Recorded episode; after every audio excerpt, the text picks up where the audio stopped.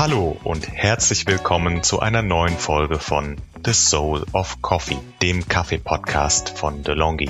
Hier geht es um alles rund um das Thema Kaffee, angefangen beim Anbau, der Ernte und dem Handel bis hin zum Röstgrad, der Zubereitung, Gesundheit und aktuellen Kaffeetrends. Hallo, mein Name ist Johanna Wechselberger. Ich bin die Gründerin der Vienna School of Coffee, bin Masterbarista, Kaffeerösterin, Trainerin, Autorin von ein paar Kaffeebüchern, bin immer wieder gern Jurorin bei den verschiedensten Kaffeewettbewerben, vor allem beim Cup of Excellence in den Ursprungsländern. Aber ein Thema liegt mir sehr, sehr, sehr am Herzen. Das ist der Tod unseres heißgeliebten Cappuccinos. Ich weiß, es klingt dramatisch und das ist es auch leider. Ich bin noch eine Generation, die den Cappuccino noch aus Italien kennt, wo er auch noch richtig zubereitet wird.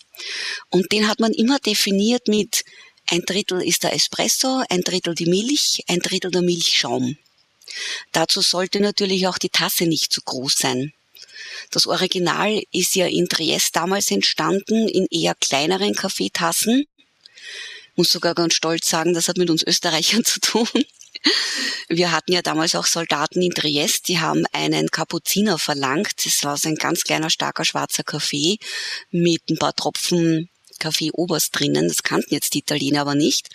Und haben immer nur Kapuziner verstanden, haben dann Cappuccino draus gemacht, verbal, und haben halt die geschäumte Milch in einen Espresso gegeben. Und so ist der Original Cappuccino entstanden. Eine ziemlich kleine Menge.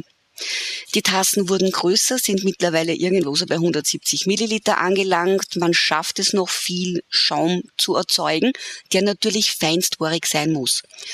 Aber ein Cappuccino-Trinker, der will diesen Schaum. Der möchte einmal mit dem Löffel an der Oberfläche naschen, mit oder ohne Zucker. Es ist wie ein Dessert. Und was bekommen wir heute? Wir haben Latte Art entdeckt. Latte Art ist wunderschön. Latte Art gehört für mich auf einen Kaffeelatte, auf eine Melange, das ist ein kleinerer Kaffeelatte, auf einen Flat White, das ist ein kräftigerer Kaffeelatte.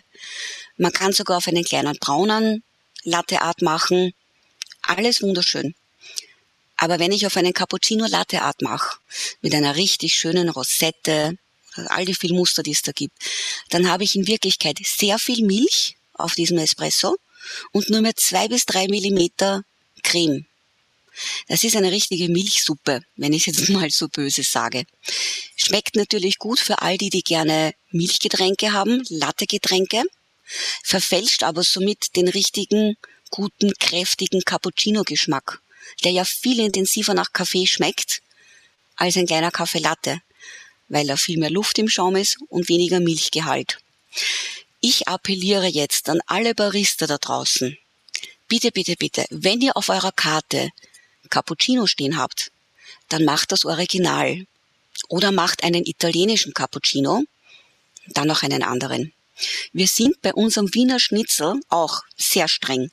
Das Original muss mit Kalbfleisch sein. Wenn es das nicht ist, muss draufstehen Schweinsschnitzel, Hühnerschnitzel oder Schnitzel vom Schwein. Aber wenn da nur Wiener Schnitzel in der Karte steht, dann muss das Kalbfleisch sein. Es ist sogar ein Gesetz. Jetzt wäre es natürlich schön, wenn wir auf der Karte, wenn wir Cappuccino bestellen, auch das Original bekommen. Was nicht heißt, macht's keine Latteart. Natürlich, es gibt so schöne Rezepte. Bitte, bitte gebt ihnen einfach nur den richtigen Namen. Ihr könnt ja dann auch gern sagen Cappuccino nach Art des Hauses oder Latteccino, Hipstercino. Wenn es lokal Josie heißt, Josiecino, egal.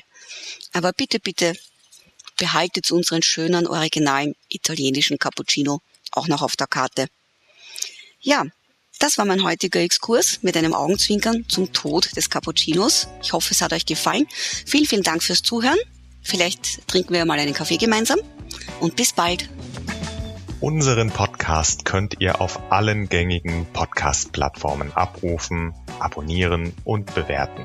Wenn ihr Fragen oder Feedback für uns habt, dann schreibt gerne an podcast-delongi.de at delongigroup.com.